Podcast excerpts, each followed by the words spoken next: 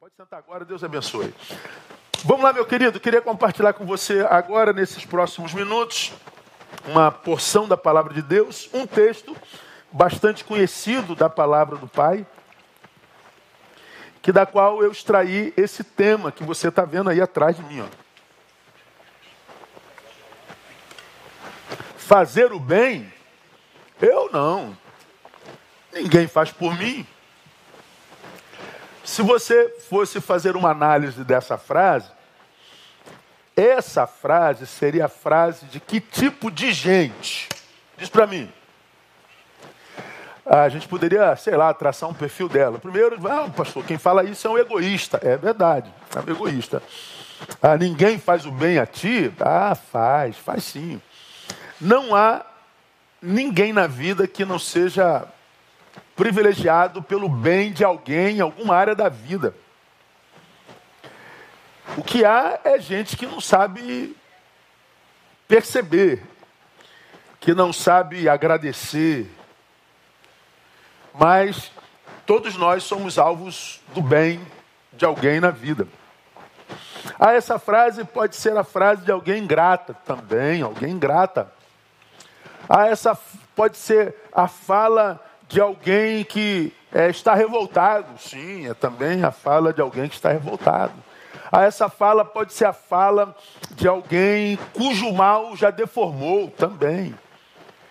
Bom, você pode criar o perfil da pessoa que produz essa fala. Fazer o bem? Eu não. O que você não consegue é colocar nesse perfil um adendo positivo. Não há nada de bom no perfil de uma pessoa que diz um negócio desse. Ela já foi completamente deformada. Por isso eu queria, eu queria é, compartilhar com vocês. Eu, por que, que eu vou compartilhar essa fala com vocês? Porque eu ouvi essa frase nesses últimos dias. Eu, pastor, fazer o bem. E quando a gente falava sobre a, a doação de cesta básica na, no, no, no no primeiro domingo do mês, a gente dá o relatório, a partir de, do mês que vem, do resultado das cestas básicas que a gente distribui. No ano passado, eh, foram mais de 60 toneladas de alimento. A gente trabalha direto, nossa igreja é absolutamente envolvida com o social, com a generosidade, com a solidariedade. Nós fazemos questão de materializar a nossa fé. A gente não é ah, uma comunidade que pensa no céu, céu, céu, inferno, inferno, inferno. Quando tem gente passando fome do nosso lado, quando tem gente precisando de um abraço, de um acolhimento, de um par de ouvidos misericordiosos. Não. A gente acredita que está em Cristo. E se a gente está em Cristo, a gente está no Cristo que diz: Eu sou o caminho.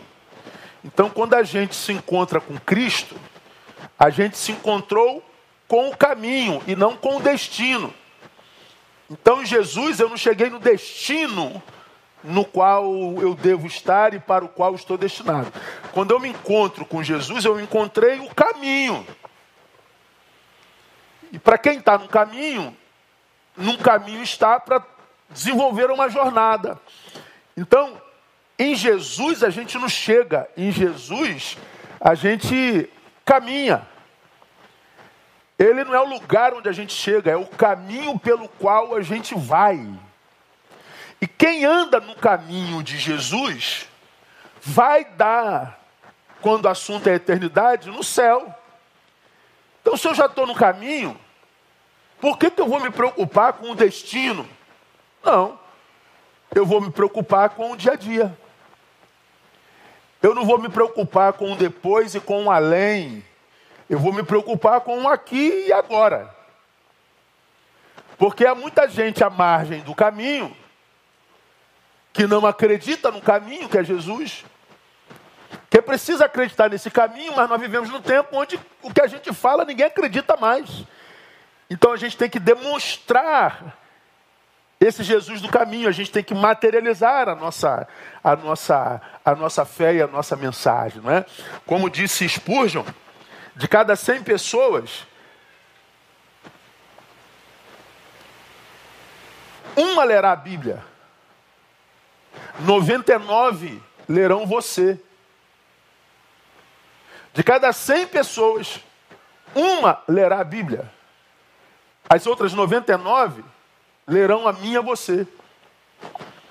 Então a gente é envolvido com atos de solidariedade, bondade do bem, porque é, para mim não há outra forma de viver o evangelho, não. Porque se eu estou no caminho, o destino está resolvido. Se você quer ir para o céu, está no caminho, vai dar lá. Se você tem medo do inferno, está no caminho, não vai dar lá de jeito nenhum. Então a gente é, acredita que é pelo bem mesmo.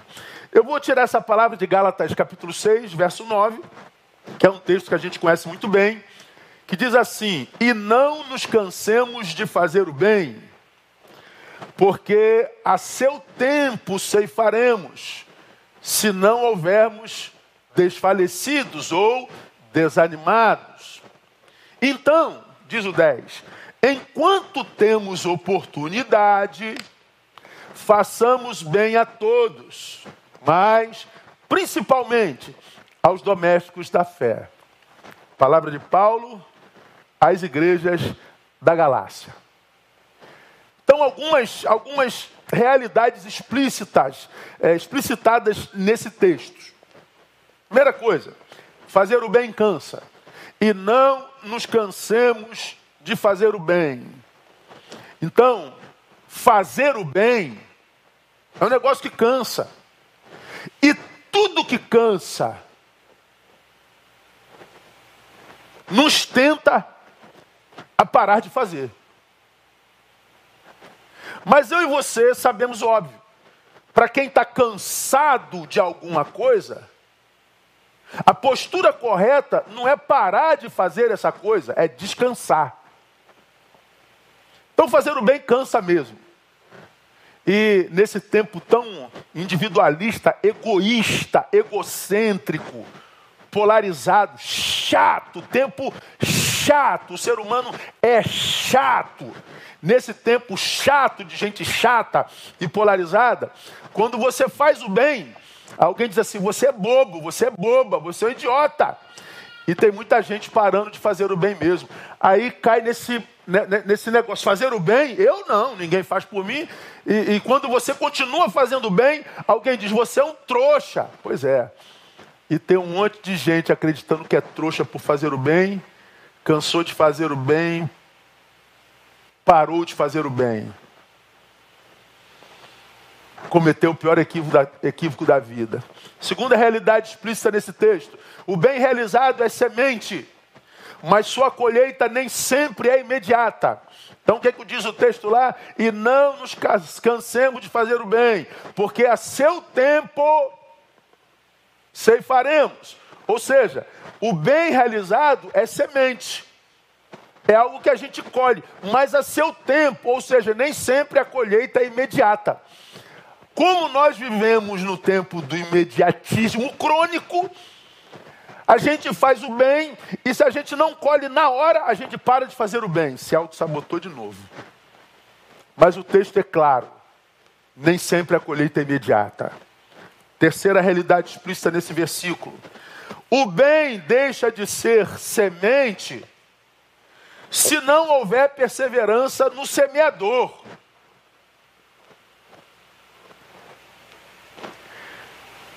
E não nos cansemos de fazer o bem, porque a seu tempo ceifaremos, se não houvermos desanimado, se não houvermos desfalecido. Então ele está dizendo, é, a, a, seu tempo ceifaremos, ou seja, a colheita é certa. Se, Neil, você não desanimar. Então, quando eu desanimo, eu deixo de semear. Deixei de semear por causa do imediatismo. Me auto-sabotei de novo. Portanto, eu posso perder tempo em fazer o bem, se na prática do bem eu desanimo. Outra verdade explicitada nesse texto: quem deixa de fazer o bem, o faz não porque o bem não compensa. Quem deixa de fazer o bem, o faz porque o bem não era produto de sua bondade, mas de seu interesse. É, tem muita gente que se acha do bem, porque produz alguns atos de bondade. Mas o ato de bondade não é produto de uma bondade que lhe habita, mas é uma bondade que visa segundo interesse. Quando eu faço bem com segundos interesses, o que, que acontece? Eu sou alguém que certamente deixarei de praticar o bem e vou cair nessa esparrela aqui, ó. Eu não, vira alguém que se revela de fato de verdade. Aí a pergunta que eu faço, irmãos, para cada um de vocês nessa manhã: você é do bem mesmo? Você é uma pessoa boa? Ah, eu sou por causa disso, não, é legal. Mas por que, que você faz isso? Por que, que você faz aquilo? Esse texto me ensina, e tudo isso que eu estou falando para vocês já foi produto de uma ministração minha no passado, é para que a gente se situe na, na, na, na, nossa questão existencial, na nossa relação sociológica, no nosso lugar no mundo, na nossa cosmovisão. Porque quando eu ouço uma coisa dessa, fazer o bem, eu, eu não, pastor. Eu estou vendo o quanto esse tempo presente tem feito não só mal às pessoas, como tem revelado o que as pessoas são em essência. Porque se eu deixo de fazer o bem, como alguém disse essa semana, eu não deixo porque o bem não compensa. Eu deixei porque o bem que eu pensei que ia compensar, mas não compensou, Talvez não era produto da minha bondade, mas era produto dos meus segundos interesses. Eu não sou uma pessoa boa, eu sou uma pessoa interesseira. Eu não vejo bem como um fruto da árvore que eu sou, eu vejo bem como uma semente que vai me dar um fruto que eu desejo. Dá para entender? Agora, quando eu penso isso, eu penso que o bem que eu faço, eu faço para um semelhante, mas eu faço diante de Deus, que julga os corações, que sabe que o meu bem, se o meu bem é produto da minha bondade, ou se o meu bem é produto dos meus, dos meus interesses escusos. Se o meu bem é solidariedade para com a necessidade do outro, ou se o meu bem era para promover a minha foto, a minha imagem. Se o meu bem é para colher lá na frente, se o meu bem é produto da bondade que, que me habita porque sou árvore do bem, ou se o meu bem é o interesse de um fruto que eu não consigo extrair da árvore que eu sou. Então, quando a gente faz o bem, a gente tem que entender que para quem recebeu o fruto do meu ato de bondade, não interessa qual a intenção, eu quero comer, estou com fome, não me interessa se você está me dando esse prato de comida porque você é bondoso ou porque você quer que alguém tire foto para o teu Instagram bombe. Ou se você está me dando esse prato de comida para que a tua empresa possa multiplicar lá na frente. Não, não me interessa por que, que você está me dando, eu quero é comer. Então, para quem é o, o, o, alvo da bondade, não interessa a intenção. Mas para Deus, que é abençoador, galardoador, a bondade é mais do que uma prática, é, é um modus vivendi, é um estilo de vida. É um fruto da árvore que nós somos ou deveríamos ser. Então, quando a gente pensa sobre o bem, fazer o bem, eu não. A gente pensa de algo, irmão, que é fundamental para a nossa vida, principalmente nós cristãos. Eu acho que só nessa introdução que eu compartilho com vocês, nós já teríamos é, motivo de sobra para fazer o bem, sabe? Mas também, por que, que a gente deve perseverar em fazer o bem? Além dessa introdução, por que, que nós precisamos fazer o bem. Vou compartilhar com vocês algumas razões. Primeiro, porque nós somos evangélicos. Teoricamente, dizer-se evangélico é dizer que é alguém que vive segundo os princípios do Evangelho de Jesus de Nazaré. Dizer-se evangélico é dizer-se parecido com Jesus de Nazaré. Hoje, claro que a palavra evangélico tornou, tomou outra conotação. Ser evangélico hoje nem sempre é estar identificado com Jesus de Nazaré, é estar identificado com uma instituição religiosa que nem sempre, embora use Jesus na boca, a gente vê Jesus na vida. É difícil a gente achar a simplicidade de Jesus de Nazaré no dito evangélico hoje. É difícil a gente usar, achar a humanidade de Jesus de Nazaré no, no, no, no evangélico hoje. É difícil nós acharmos o acolhimento de Jesus de Nazaré no, no, evangélico hoje. É difícil nós acharmos evangelho no, no evangélico. Mas por que, que eu e você precisamos fazer bem? Porque o evangelho que nós dizemos professar, ele é contracultural. Eu preciso fazer o bem e ser do bem, porque eu me digo evangélico, eu me digo seguidor do evangelho, eu digo que eu me encontrei com Jesus e me tornei nova criatura. Então, se eu abracei o evangelho, eu abracei não uma religião, mas uma fé que é contracultural. Pega a cultura do tempo presente. E você apresenta o evangelho, você vai ver que o evangelho é contra essa cultura. Nessa cultura quem aparece sou eu.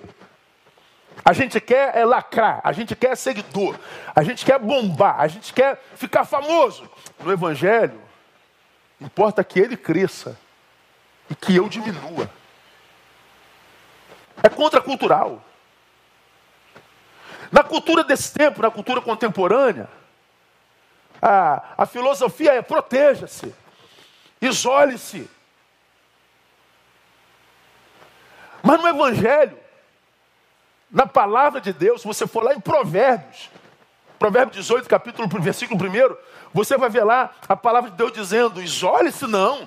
A, lá a Bíblia diz: aquele que vive isolado busca seu próprio interesse, insurgiu-se contra a verdadeira sabedoria.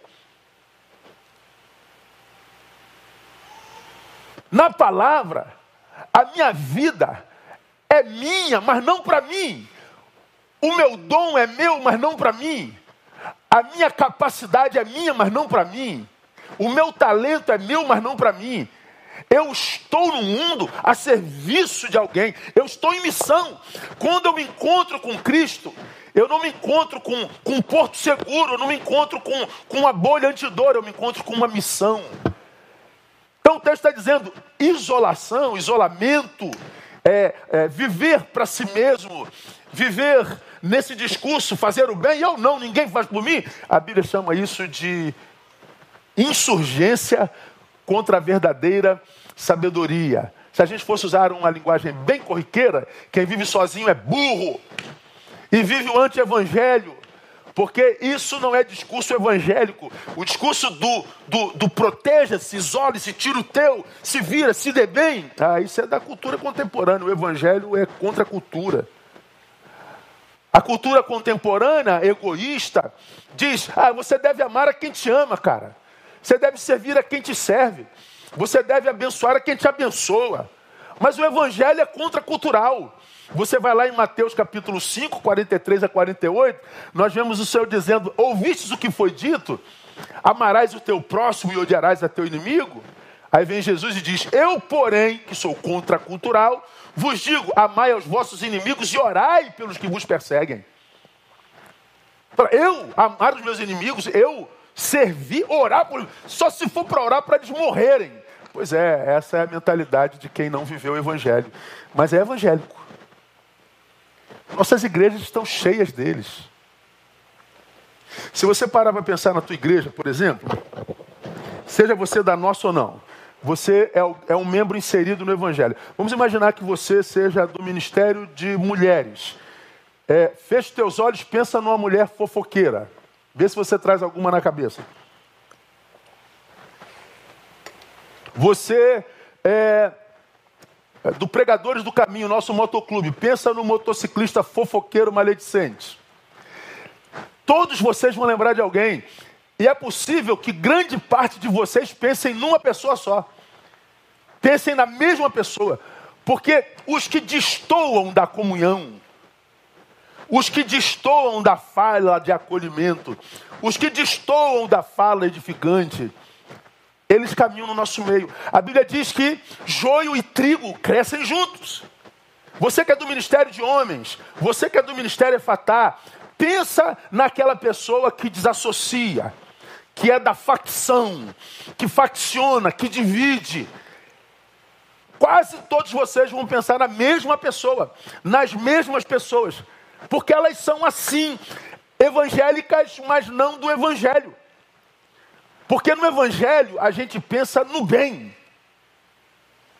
Por que, que eu preciso fazer o bem, pastor? Porque eu sou do Evangelho. Se eu sou do Evangelho, eu vivo contra a cultura presente. Esse texto continua dizendo, né? Eu, porém, vos digo: amai os vossos inimigos e orai pelos que vos perseguem. Olha o 45. Para que vos torneis filhos do vosso Pai que está nos céus, que está nos céus. Ou seja, eu me torno filho do Pai do céu quando eu consigo amar os meus inimigos e orar por eles. Ou seja, quando eu transcendo o meu desejo, porque o que eu desejo para o meu inimigo, o meu inimigo é mal, o que eu desejo para quem me persegue é que ele morra, o que eu desejo para aquele de quem eu não gosto aqui, é ele se prejudique. O Senhor está dizendo: é, então você não é filho do vosso Pai que está nos céus.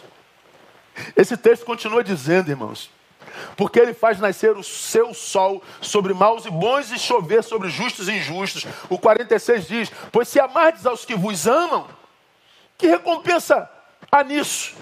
Não fazem os publicanos também o mesmo, ou seja, os hereges, os maus, eles também não amam os que os amam? E se saudardes somente os vossos irmãos, que fazeis demais? Não fazem os gentios também o mesmo? Sede vós, pois, perfeitos, como é perfeito o vosso Pai Celestial. Olha que coisa interessante, irmão. Ser perfeito é ser contracultural. A cultura diz: ama quem te ama e odeia quem você odeia. Abençoa quem te abençoa e deseja o mal para quem deseja o teu mal. Retribua o mal com o mal e o bem com o bem. Jesus diz assim: olha, você é contracultural, filho. Você é aquele que na cultura é chamado de idiota mesmo. Desculpa a palavra é, você viu uma cultura que na qual você vai ser chamado de otário mesmo. Você é um bobo, rapaz. Como é que você pode abençoar esse cara? Como é que você pode abençoar essa mulher? Te fez tanto mal. Pois é, porque eu sou evangélico. Eu vivo o evangelho. Eu não sou só membro de uma instituição religiosa. Eu não sou aquele que no meu ministério sou identificado como fofoqueiro, como a fofoqueira, como que aponta o defeito alheio, o defeito dele, o defeito daquele, o defeito daquela, o defeito daquela. Não, quando olham para mim, me identificam como alguém que produz coerção, comunhão e não divisão. Eu não sou um falastrão, eu sou um praticante do bem. Quando Jesus diz ama o teu inimigo, quando Jesus diz ora por ele, porque se você amar quem te ama, e, e, e, orar só porque ora por você, você não tem mérito algum. Sabe o que, que Jesus está dizendo nesse texto? Lute, lute, mas lute muito, Neil, para que você não se deforme e perca a sua humanidade. E por que, que eu não posso perder minha humanidade? Porque Deus só trabalha humanos, irmãos. Quando eu desejo ao meu inimigo que eu. É, é, ele deseja a mim, quando eu não consigo agradecer nem quem me abençoa. No nosso meio, você abençoa, abençoa, abençoa, abençoa. Quando você diz não, aí pronto, ele vira teu inimigo. Ele te chama de pastor quando você deixa de, de, de, de, disciplina, vira teu inimigo. Você serviu 20 anos, naquele dia você não pôde, você passa a não prestar. É uma, é uma, é uma maldade implícita, escondida atrás de uma religiosidade explícita. Por que, que eu preciso fazer o bem, irmãos? Porque o evangelho é contracultural e é só na prática do bem que eu, que, eu, que eu faço manutenção da minha humanidade. E quando eu faço manutenção da minha humanidade, Deus me acha e me abençoa. Deus labuta em meu favor, Ele joga com a camisa do meu time. E nesse tempo de polarização, nesse tempo de maldade, de perversidade, escondida atrás, inclusive, da capa de bondade, de religiosidade, Deus procura gente do bem. E não gente que pratica o bem com segundas intenções. O que mais que eu aprendo nesse texto? Por que, que eu preciso fazer o bem, irmão? Porque quem faz o bem pratica amor próprio, que para mim, você já me viu falar sobre isso, é o mais importante de todos os amores. Por que, que é o mais importante de todos os amores? Porque só quem vive amor próprio tem competência à luz da palavra para amar a quem quer que seja, o que quer que seja. A Bíblia diz que a gente tem que amar o nosso próximo como a nós mesmos, ou seja, o amor que eu sinto por mim é referência para o amor que eu vou ofertar. Ama o teu próximo como a ti mesmo. A proporção do amor que você tem por si mesmo. O amor que você tem por Neil, por você, Neil, é referencial para o amor que eu sei você vai oferecer à vida. Então, o mais importante de todos os amores é o amor próprio. Por que, fazer o bem, irmão, é é, é, é, é praticar o amor próprio. Se o bem é semente, como nós já falamos, quem semeia está construindo o seu futuro. Óbvio. Por que, que um semeador, um lavrador, trabalha a terra e joga semente?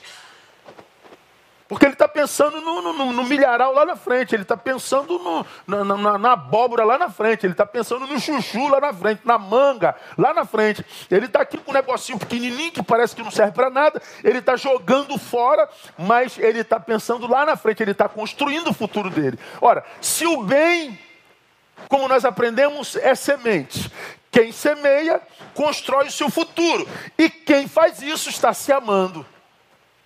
O oposto é verdadeiro. Se eu paro de fazer o bem, eu paro de semear.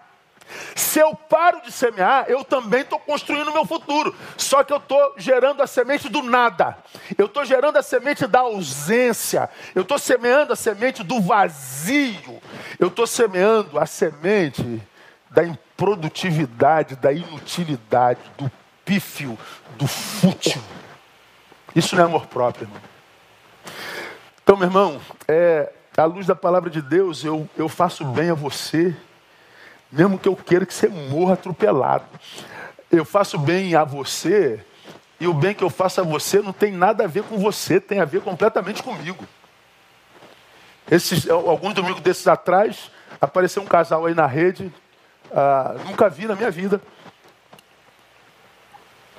Mas o cara disse que mandou um e-mail para mim, mandou para o Paulo Elias, mandou para o Lindo Alval, mandou para todo mundo. Não, eu nunca vi. E disse que eu neguei uma, uma bolsa de cesta básica.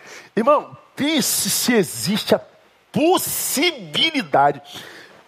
Se isso é uma hipótese, negar uma cesta básica a alguém numa igreja com histórico como o nosso. Pense se há a possibilidade, não, não há nem possibilidade. Irmão, se Bin Laden aparecesse aqui me pedindo cesta básica, ele levaria duas. Se, se, se uh, esse casal que dizem matou o, o Henri aparecesse aqui pedindo cesta básica, eu dava uma para cada um. Eu vou negar alguém que disse que já foi membro da igreja. Aí Ainda parece, poxa, mas que decepção. A gente não pode confiar em ninguém, nem no pastor Neil. A gente não pode confiar em ninguém. Tem sempre um tolo, cuja essência é má, que acredita imediatamente quando se diz algo mal de um irmão. Você pode chegar aqui e falar assim: ó, Jesus é, foi amante de Maria Madalena. Pronto, aparece uma multidão. É, Jesus foi amante de Maria Madalena, como dizem por aí. Você fala mal de alguém, alguém que acredita na hora. Por que, que a gente acredita na hora na maldade que se diz sobre alguém? Porque a maldade nos habita. Porque quando você é do bem, você diz assim: ah, cara, para com isso, cara. Você viu? Você estava lá? Você tem certeza que aconteceu isso? Você acha que essa história é verdadeira mesmo? Não. A gente tem dificuldade, a gente se sente mal quando a gente ouve algo mal a respeito de alguém, principalmente de alguém que a gente ama. Agora, quando a gente aquece a informação da maldade na mesma hora, a gente está revelando quem a gente é e o que nos habita. Você quer saber, para mim, isso é um, é um objeto de diagnóstico meu na minha vida inteira. Eu estou conversando com alguém e esse alguém começa a falar mal de alguém. Quando começou a falar mal de alguém, já, já, já criou uma parede invisível comigo. Acabou. O cara pode ser o capeta. Mas começou a falar mal e se, se vitimizar, já começou, a, começou errado um relacionamento comigo. Começou errado. Porque Alguém que é do bem, irmão, ele não tem prazer nenhum em desconstruir ninguém no peito de ninguém. Ninguém. Porque a Bíblia diz que nós iremos dar conta de cada palavra que sai da nossa boca. Então, quando eu vou lá, ah, a, Ana não presta, ah, a Andréia não presta, a Valéria é, é, isso, o Carlinho é aquilo, ah, Wanda, cuidado com ela. Aí eu começo, peraí, por que, que eu vou fazer isso? Porque eu não tenho amor próprio. Porque vamos imaginar que a Ana não preste, a Ana não presta, eu não tenho nada a ver com isso. Ah, vamos imaginar que a André é aquilo, eu também não tenho nada a ver com isso. Mas quando eu abro a boca para falar da Ana, da Andréia, do Carlinho, do João, do Papa, do pastor, do, do, do Jesus Cristo de Nazaré, eu estou semeando para o meu futuro. Eu desafio a você achar nas suas relações algum fofoqueiro, alguma fofoqueira que viva vida equilibrada e tenha paz de espírito. Então, tudo na M, na mediocridade. Todos eles. Porque são construtores de um futuro maldito. Por que, que eu preciso fazer o bem? Porque praticar o bem é viver amor próprio.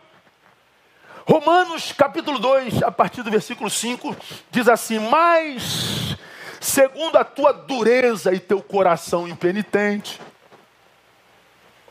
você é maledicente, você que deixou de praticar o bem, você que se tornou egoísta, você que é fofoqueiro, você que se importa com a prosperidade alheia, você que se mete na vida com a qual você não tem nada a ver, você que tem coração duro e impenitente, entesouras ira para ti no dia da ira e da revelação do justo juízo de Deus. A saber, a vida eterna aos que com perseverança, olha só, em fazer o bem, procuram glória e honra incorrupta, a saber, vou repetir, a vida eterna aos que com perseverança em fazer o bem. Por que perseverança fazer o bem? Porque fazer o bem cansa. Quem cansa tem que descansar e não parar de fazer o bem. E, e procuram glória e honra e incorrupção, que retribuirá a cada um segundo as suas obras. Então esse texto não está falando de soteriologia apenas. Retribuir segundo as suas obras não tem a ver com salvação pelas obras. Não, não, não. Tem a ver com quem já é salvo quer viver uma vida de salvo. Ou seja, ele colhe o que planta. Mas, o versículo 8: a indignação e a ira aos que são contenciosos, desobedientes à verdade e obedientes à iniquidade, tribulação e angústia sobre a alma de todo homem que pratica o mal, primeiramente do judeu e também do grego. O que o texto está dizendo, meu irmão, se você pratica o mal, você constrói o teu futuro.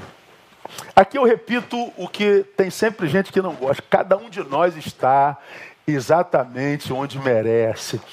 Ah, pastor, eu estou numa lástima danada. Nesse momento você merece estar aí. E não adianta aí querer achar culpado. Não adianta aí querer dizer que você não tem nada a ver pelo fato de estar aí. E se você não quer estar tá aí, você tem que produzir na vida coisas diferentes daquela que te levaram até aí. Porque a definição de insanidade está aí para todo mundo que, que, que, sabe ler, é fazer a, a, as coisas igualmente esperando colher fruto diferente. Se eu faço tudo da mesma forma, eu vou colher o que eu sempre colhi. Agora, se eu quero colher algo diferente, eu tenho que fazer algo diferente. Então, não adianta para quem está vivendo vida má reclamar que está vivendo uma má vida. Tem que gerar uma nova produção para que o futuro seja diferente. Por que, que há tanta gente no lugar no qual não consegue celebrar? Talvez por causa da forma como viveu o seu passado. Você não semeou para ter esse presente que era futuro, um presente celebrativo. Então não adianta reclamar, irmão. O texto de Romanos 2,5 é claro, mas segundo a tua dureza e teu coração impenitente, em tesouras a ira para ti no dia da ira e da revelação do justo juiz de Deus, a saber, vida eterna, os que com perseverança em fazer o bem procuram glória e honra e incorrupção, que retribuirá a cada um segundo as suas obras, mais indignação e a ira aos que são contenciosos. Contenciosos são os que é, é, vem de contenção, né? É, é, como se o texto estivesse dizendo assim, Neil, é, não retenha, não, fica é, é, é, produzindo contenção desse negócio que te faz mal, com mágoa, ira, raiva. Libera, perdoa, deixa ir. Não seja uma represa de coisas passadas, deixa aí. Mas ele está dizendo indignação e ira aos contenciosos, desobedientes à verdade e obedientes à iniquidade. Iniquidade no grego é anomia. A partícula que pressupõe contrariedade, oposição, e nomos lei. Iniquidade é anomia, é contra a lei, é marginal. Então, viver de forma marginal é viver contra a lei de Jesus que diz: ama o teu inimigo, cara. Ora por ele. Cala tua boca, irmão. Se você não pode elogiar, não critica. Tu imagina, irmão. Olha só, pensa comigo que eu vou dar um exemplo prático, quer ver? Deixa eu ligar meu celular aqui. Você pega aqui, ó. Vou dar um exemplo prático aqui do, do sambalate do bicho. Se você pega aqui, ó, tem, tem, tem dois dislikes. O culto começa, esse irmãozinho, essa irmãzinha vai lá e dá dislike. Ah, nem começou o culto. Eu vou lá mostrar minha contrariação mesmo. Eu vou lá é, para punir mesmo. Imagina a cabeça de uma pessoa dessa, cara. Vamos imaginar que o problema dela seja eu. odeio o pastor Neil, mas se alimentar daquele de quem você odeia. Eu odeio a igreja Batista Betânia, mas tem que admitir que a igreja é uma benção. Que ela é referência nesse meio evangélico que a gente tem no Brasil hoje. Você imagina você ter que viver é, da produção daquele que você não consegue amar e você não consegue retribuir nem com o gostei a vida daquele que te alimenta. Você imagina a alma de uma pessoa como essa aqui? Aí você, pastor, você fica com raiva? Pô, cara, não é raiva, a gente tem misericórdia. Porque eu nunca iria é, lá no, no, canal do YouTube é, do culto do Flamengo. Eu sou vascaíno, irmão. Aí, o senhor odeia os? Não. Mas eu não vou lá. É, criticar o trabalho deles. É, hoje eles têm um time muito melhor do que o meu. Que pena. Queria que meu time fosse bom, como o bom tem sido o Flamengo desde 2019. Agora não, Flamengo não presta. Flamengo, Flamengo, imagina eu ter que viver por tocar negativamente naquele de quem eu sou contra. Eu sou antagonista. Viver em função de alguém com quem você não pode desenvolver uma relação de amor. Isso é infernal. Isso deve ser uma, uma, uma, uma questão almática gravíssima. Eu estou dando um exemplozinho bobo. Agora você imagina nas nossas relações pessoais. É, tem que ser, tem que ser como aquele cara que matou o John Lennon, né? Ama tanto que, que mata. Quando a gente esteve lá em Nova York, a gente foi lá no memorial do John Lennon e 24 horas por dia dentro do, do, do, do Central Park tem lá uma, uma, uma roda, lá não sei o nome daquilo. Está lá Imagine, música linda do John Lennon. Tem sempre alguém cantando Imagine. Tu vê aquela energia ali, todo mundo sempre emocionado tal. Aí quem matou John Lennon foi um fã, um cara amava demais. Mas não conseguia ser ignorado por ele, mas estava ligado a alguém que não sabia da sua existência. É como a gente a gente estava num lugar ontem, a gente viu um canarinho da terra brincando. Falei, é um canarinho da terra. Aí daqui a pouco ele começou a cantar. Eu falei, né, como é que pode, né? A gente, tem gente que ama tanto passarinho, mas ama tanto que bota ele na gaiola para ter para si. Eu gosto tanto de passarinho que eu tenho que tê-lo para mim. Que amor é esse, meu? Que amor é esse que não consegue celebrar o objeto amado voando livre, longe de mim? Mas não, tem que. Isso é falta de amor próprio. Então, igreja amada de Jesus de Nazaré, se você não pode abençoar, cale-se. Se você não pode é, falar algo bom, cale-se. Se você não pode é, é, é ajudar, cale-se. Porque tudo que sai de você é semente para o teu futuro. Cada um de nós está exatamente onde merece. E para quem está no lugar que no qual não consegue celebrar, trata de viver com outro espírito no mundo para que você possa construir um futuro diferente desse presente que você construiu quando ele era futuro, lá no passado. Por que, que eu preciso fazer o bem? Mais. Porque fazer o bem é sinal de saúde espiritual. Fazer o bem cansa. E quem cansa, para de fazer o bem. Quem para de fazer o bem, foi vencido pelo mal. É lógica. Fazer o bem, eu não. Por quê? Aí diz o cara que não produz mais bem, porque não fizeram por mim. Bom, não interessa se fizer você ou não. Você faz o bem, não, então você é do mal. Quem comigo não ajunta, espalha. Quem não é comigo é contra mim. Não existe centrão na vida espiritual. É sim, sim, não, não. Faz o bem, não, então é do mal. Então, quando eu faço bem, eu estou dando sinal de que a minha saúde espiritual vai bem. A pergunta a se fazer nesse momento é: por que, que você parou de fazer o bem de verdade, irmão? Vê uma aguinha para mim, por favor. Foi porque você não foi alvo do mesmo bem? Bom, Pense comigo.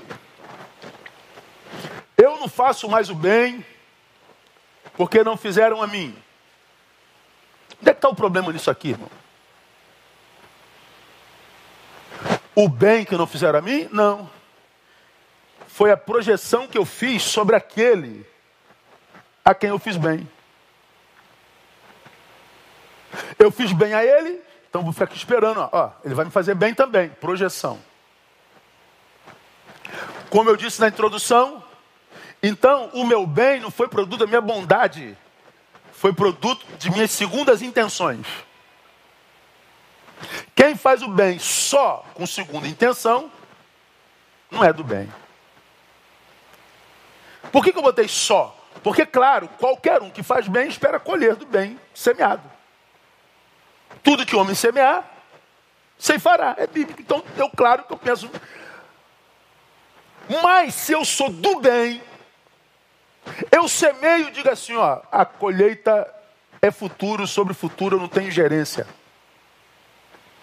Então eu não vou ficar semeando e projetando naquele para quem eu fiz bem um retorno. Porque se ele não retornar, o que, que acontece?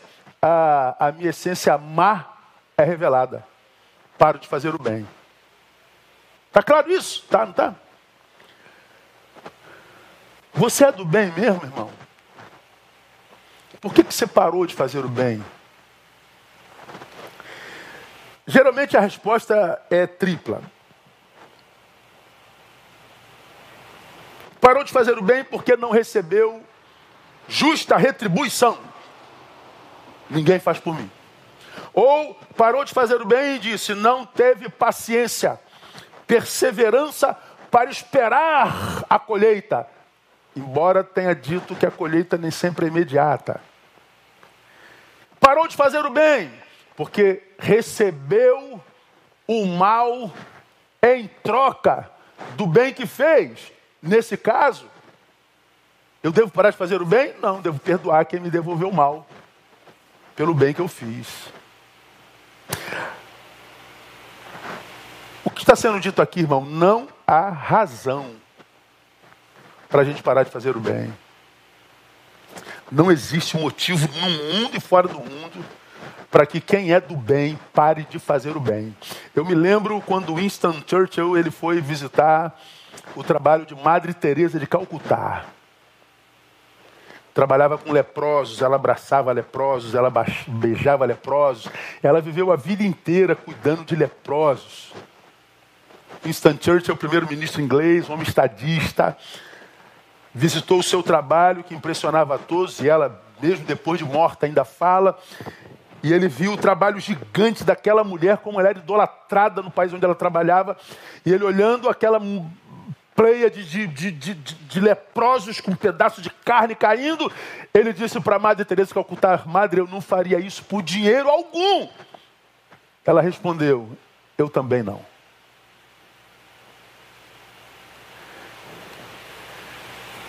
Eu não faço por dinheiro, ministro. Dinheiro algum. Eu faço esse bem porque eu sou do bem. Não há uma segunda intenção. Você imagina se 70 milhões de evangélicos fôssemos assim, irmãos? Mas não, nós estamos.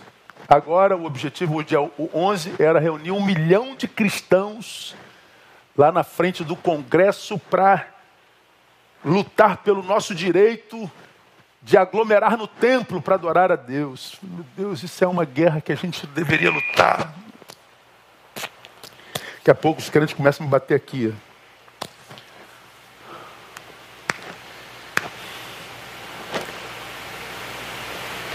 Quando eu penso isso, eu me lembro de Mateus 18, 21. Então Pedro, aproximando-se dele, lhe perguntou: Senhor, até quantas vezes pecará meu irmão contra mim e eu hei de perdoar? Como quem diz assim, Deus, eu acho que eu já estou cansado de receber mal pelo bem que eu faço e ter que continuar fazendo bem. Isso deve ter um limite, não é possível. Até quando que eu tenho que perdoar esse cara que me retribui mal? Sete vezes? Não, Pedro. Se tu quer um número, eu vou te botar aí. É 70 vezes 7. Imagina a cara de Pedro. O que Jesus está querendo dizer com isso? É. Não tem a ver com o número, Pedro, tem a ver com o espírito que te habita. Quando você faz o bem, você está liberto desse espírito beligerante que quer guerrear causa própria o tempo inteiro. Ele me fez mal, Senhor, deixa eu dar na cara dele também. Ele disse que eu sou vagabundo, deixa eu dizer que, que ele é. Não, não, deixa. Ele disse isso, precisou de água, dá água para ele. Ele disse isso, você está com vontade de falar asneira, fique quieto. Ah, como, como aconteceu há pouco tempo, ah, alguém disse, ah, pastor Neu é isso. O senhor fica chateado, pastor? Eu não, cara. O que eu penso a respeito dele é pior do que o que ele pensa a respeito de mim. Eu só não falo. Ah, ah, eu não sei quem disse. E aí, quando eu citei isso no sermão, depois alguém fez uma camisa e me deu, né? É, não, acho, que foi, acho que foi Spurgeon também. Quando falarem mal de você, não se aborreça, não. Porque você é pior do que o que ele pensa. Eu falei, confesso, sou eu, Senhor. Sou eu. Aí uma, uma irmã me deu uma camisa escrita assim, ó, sou pior do que o que você pensa. Aí às vezes bota aquela camisa, você vai passando na rua, as pessoas olhando assim, Jesus tem misericórdia, que é esse homem, irmão? Com essa cara de, de, de mal que eu tenho. Imagina, ainda mais em cima de uma Harley Davidson toda preta, todo preto, todo de couro. Aí eu disse, ó, sou pior do que você imagina. O cara vai correr da minha frente. Ah, mas é pura verdade. Eu e você não somos tão bons quanto a gente quer que os outros pensem. A diferença entre uns e outros, entre eu e vocês, vocês e eu, vocês e vocês, eles e elas, É como cada um lida com a sua própria maldade e com a sua própria bondade, quem que você quer que domine o teu ser. Porque se você é do bem, você não é alguém incapaz de fazer o mal. Você é alguém que se a submeter essa prática e opta conscientemente pela prática do bem, porque você é do bem e você não luta causa própria. Por que, que eu preciso fazer o bem? Porque é sinal de saúde espiritual. Então, toda vez que você vê esse irmão fofoqueiro, aquela irmã beligerante, aquele irmão que luta causa própria, em vez de você brigar, xingar, tenha piedade. Abençoe-a ou abençoa-a com o seu silêncio silêncio. Porque, como eu já disse aqui, só o ego se ofende. Se você colocar o teu ego no seu devido lugar, você passa pelas críticas injustas intocado. E só o ego se ofende. Como nós vivemos um tempo de egos, de si mesmos não negados, está todo mundo se ofendendo por tudo. A tua barba está torta. O diabo te carrega, seu maldito. de repente está torta mesmo, cara. Uma paradinha aqui assim, pá, tal. Mas não, é pô, cara, você está doente. Você não parou de fazer o, o, o, bem porque não te fazem não, porque você adoeceu. Aguenta mais cinco minutos? Por que, que eu preciso fazer o bem? Porque Deus se agrada disso. Uma pergunta recorrente no nosso meio cristão é: Poxa, eu queria tanto, pastor, viver uma vida que agrade a Deus. Eu queria viver uma vida que faça Deus sentir orgulho de mim. Eu queria estar inserido naquela palavra de Hebreus capítulo 11, que, que, que Deus se refere àqueles homens da galeria da fé e diz: Não tenho vergonha de ser chamado seu Deus. Não tenho vergonha de ser chamado seu Deus. O que é que Deus sente quando as pessoas sabem que Ele é o seu Deus? O que, que Deus sente a teu respeito? Não a respeito desse ser público que você vende no Instagram, nesse mundo de mentira do inferno, ah, mas naquele ser que você é quando não tem ninguém olhando para você. O que, que Deus sente? O que, que eu posso fazer para agradar a Deus? Ora, Hebreus responde, Hebreus 13, 16. Mas não vos esqueçais de fazer o bem e de repartir, ou da mútua cooperação porque com tais sacrifícios Deus se agrada. Não vos esqueçais de fazer o bem e de repartir. Porque com tais sacrifícios, com o que, que Deus se agrada? Com quem faz o bem. E olha que interessante. Percebam, o texto chama fazer o bem de sacrifício. Porque está cada vez mais difícil, irmão, achar alguém que mereça o nosso bem. Se a gente for praticar o bem em função do mérito daquele para quem a gente faz o bem, a gente para de fazer o bem. Porque o que a gente quer hoje é punição. Nós vivemos nesse mundo de denuncismo, de acusação. Os teólogos modernos de Instagram, militantes, formados há dois anos, que lê um livro por ano, estão por aí cheios de razão, questionando a igreja institucional, os pastores conservadores, mas não tem lastro histórico. Essa geração que vive aconselhada por um influencer, que vive aconselhado por mestres de Instagram, que se desligar o Instagram, você não vai lá, não tem, um, um, não tem prédio para. Não tem história, não tem histórico não tem construção, é tudo etéreo, é tudo midiático, é tudo só online. Mas são os mestres dessa geração. A história deles não avaliza o sucesso, a competência deles. Pastores especialistas em, em teologia, vai na igreja dele, tem 30 pessoas. Não conseguiu ficar mais de cinco anos na mesma igreja. Porque na igreja local você tem que lidar com egos tem que lidar com mau caratismo, tem que lidar com gente mal resolvida, mal resolvida, tem que lidar com coronéis, com endemoniados. E aqui não adianta só discurso, né, irmão? Frases de efeito. Aqui para você fazer o bem, tu tem que lutar contra teus desejos, com a vontade que você tem de vingar, de retribuir. Então você quer agradar a Deus? Faça o bem.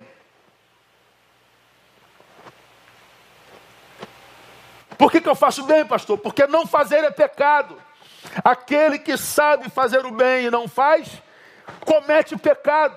E o pecado é o que faz separação entre vós e o vosso Deus, de modo que ele não vos ouça. Então, eu não entendo por que, que a minha vida não flui, eu não entendo por que, que a minha vida não desabrocha, eu não entendo por que, que a minha vida não rompe nessa miséria na qual eu vivo. Eu não entendo, pastor. Eu não estou adulterando com ninguém, não estou roubando ninguém, não estou matando ninguém, mas você está vivendo uma vida miserável. Por quê? Porque você acha que pecado é só o, o, o, o que a gente comete, mas há o pecado de omissão, há o de comissão de omissão. Aquele que sabe fazer o bem e não faz, peca. Então, você está condenado pelo bem que não fez. Vamos terminar. Por que, pastor, que eu preciso praticar o bem? Isso aqui para mim é fundamental. Porque Deus guarda a alma dos que praticam o bem.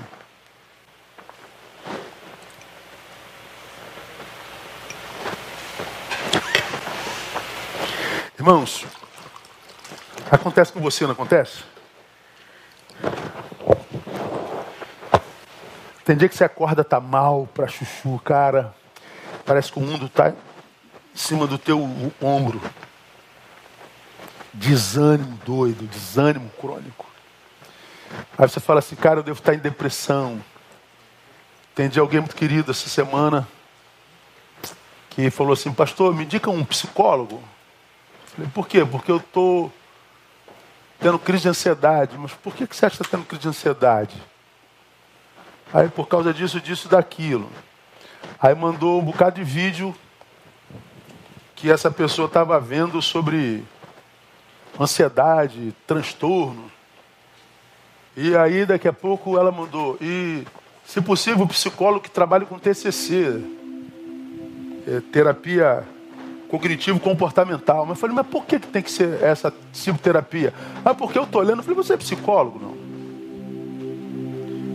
Então como é que você se autodiagnosticou com ansiedade, com não sei o quê? E mais, você vai num psicólogo com o diagnóstico pronto e vai dizer para o psicólogo que terapia que ele vai ter que usar com você.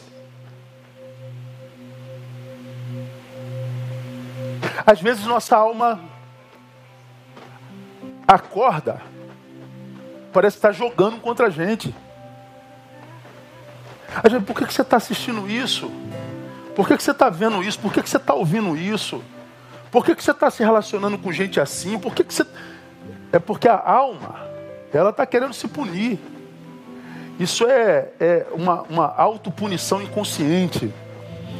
Você que está deprimido, acorda de madrugada, vai na geladeira, come tudo que está lá. Autopunição. Fazer o bem, eu não, ninguém faz por mim. Autopunição. Por que continuar sendo fiel? Me traíram? Autopunição. Você se transforma na imagem daquele que te feriu. A gente vai se autopunindo. Por quê? Porque a alma está pesada. E não só isso, irmão. A gente pode não se punir em nada.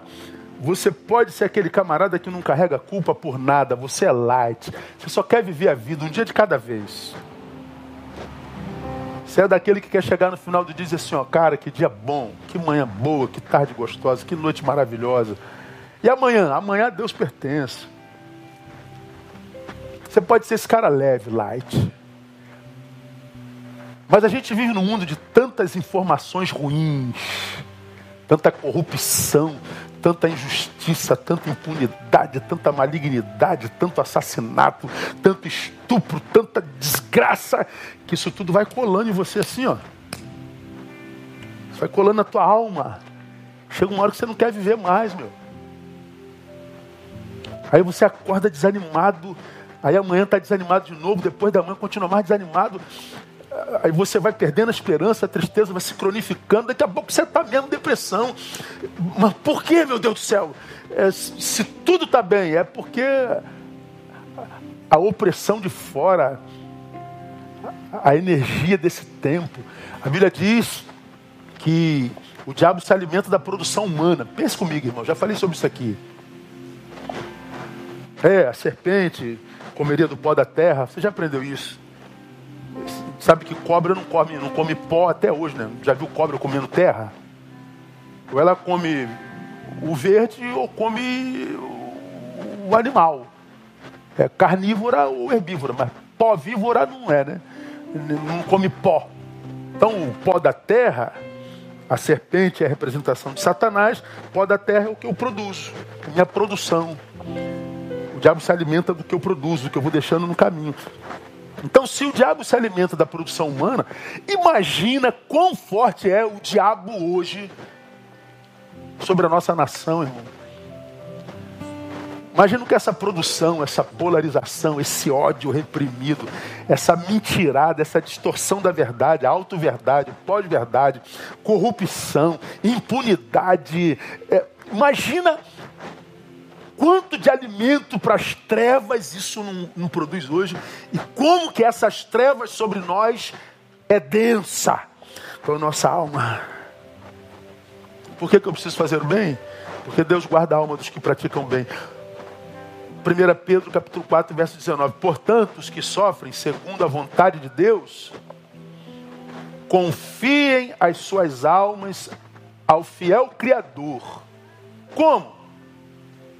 Praticando bem.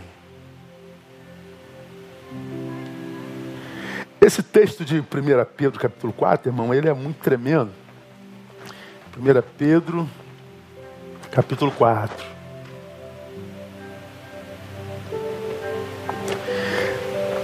o privilégio de sofrer por Cristo. Vai lá no versículo 12, amados.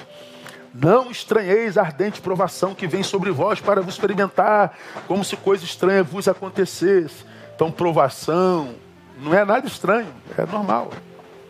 Mas regozijai-vos por seres participantes das aflições de Cristo, para que também na revelação da sua glória vos regozijeis e exulteis. Se pelo nome de Cristo sois vituperados, bem-aventurados sois, porque sobre vós repousa o Espírito da glória, o de Deus. Que nenhum de vós, entretanto, padeça como homicida, como ladrão, malfeitor. Agora olha só, ou como quem se entremete em negócios alheios ou se mete na vida dos outros. Que nenhum de vós padeça como quem se mete na vida dos outros. Mas se padece como cristão, não se envergonhe, antes glorifique a Deus neste nome. Porque já é tempo que comece o julgamento pela casa de Deus. E se começa por nós, qual será o fim daqueles que desobedecem ao Evangelho de Deus? E se o justo dificilmente se salva, onde compadecerá o pecador? Aí vem o 19. Portanto, os que sofrem segundo a vontade de Deus, confiem suas almas ao fiel Criador. Como? Praticando bem. Então, nesse mundo de injustiça, de sofrimento, de angústias, a gente pega a nossa alma e diz assim: Senhor, cuida da minha alma, porque esse tempo está querendo deformá-la, esse tempo está querendo sequestrá-la, esse tempo está querendo que eu desista. Senhor, cuida da minha alma, porque nós já vimos que os sábios desse tempo estão perdidos. E como é que eu entrego minha alma para Ele, pastor? Praticando bem. Por isso tem um monte de gente que não é evangélica, mas é do bem e vive bem a beça. E tem um monte de evangélico que vive uma desgraça de vida. Porque não tem a ver com religião e nem com fé verborrágica, tem a ver com a prática do bem, que é produto de uma pessoa que é bondosa e não de uma pessoa que tem segundas intenções. Então faça o bem, meu irmão. E quando você não puder fazer, cale-se. Fale bem do outro, irmão. Se você não puder fazê-lo, cale-se. Ouça o que é bom, irmão. Se o que você está ouvindo é mal, sai daí. Porque quem fala de mal de alguém para você, fala mal de você para alguém. Isso é o óbvio do óbvio ululante. Cada um de nós está à proporção da forma como a gente se administra. Faça o bem, independente de quem seja. E quando você ouvir falar mal de alguém, não compra essa briga não, porque você só está ouvindo um lado da história. Toda a história tem dois lados. Cale-se. E aí você fazendo bem terá entregue a sua alma ao Criador. Eu duvido, irmão, que uma alma, vamos imaginar que esse. Daqui, dá um, dá um closezinho aqui, Ana. Imagina, tá vendo, tá vendo essa, essa tampinha de água? Vamos imaginar que ela seja tua alma, tá? Corta para cá, ô, mesa. Deu ruim, é? Ai. Vamos imaginar que essa, essa tampinha seja a tua alma, tá? A minha mão seja a mão de Deus. Imagina você confiando a tua, tua alma na mão de Deus. Aqui, eu vou baixar aqui para ficar melhor. Essa tampinha é tua alma. A minha mão é a mão de Deus. Tu imagina se Deus fizer assim com a tua alma. Você acredita que exista alguém que consiga abrir a mão de Deus para chegar na tua alma? Você acredita que tem alguém que tenha poder para abrir a mão de Deus e chegar na tua alma? Você acredita nisso? Não. Na mão de Deus, nossa alma está em bom lugar. E a gente passa por essa desgraça toda em vitória, porque a gente fez opção pelo bem. Amém? Deus abençoe vocês, que vocês possam ouvir e praticar essa palavra, porque fazendo assim a alma estará em bom lugar. Logo mais às 18 horas eu estou aqui com vocês. Quem, quem ministra é o Júnior, o Newton Júnior, que é presidente da nossa juventude, ah, mas também teólogo, pedagogo, é, gestor do Instituto Casa Viva, menino de Deus. É, vou dirigir o culto, estarei aqui, espero você e o Júnior ministrando. E eu tenho certeza que Deus tem algo muito bom para a gente logo mais à noite também. Vamos orar. Pai, muito obrigado, muito, muito obrigado, muito obrigado pela tua palavra. A tua palavra é nosso norte, a nossa bússola, Deus. A tua palavra é o nosso manual de vida. Nós não vivemos à base de palavra de filósofo, de sociólogo, de psicólogo, de psiquiatra. Nós vivemos à base da tua palavra. Queremos viver a tua palavra.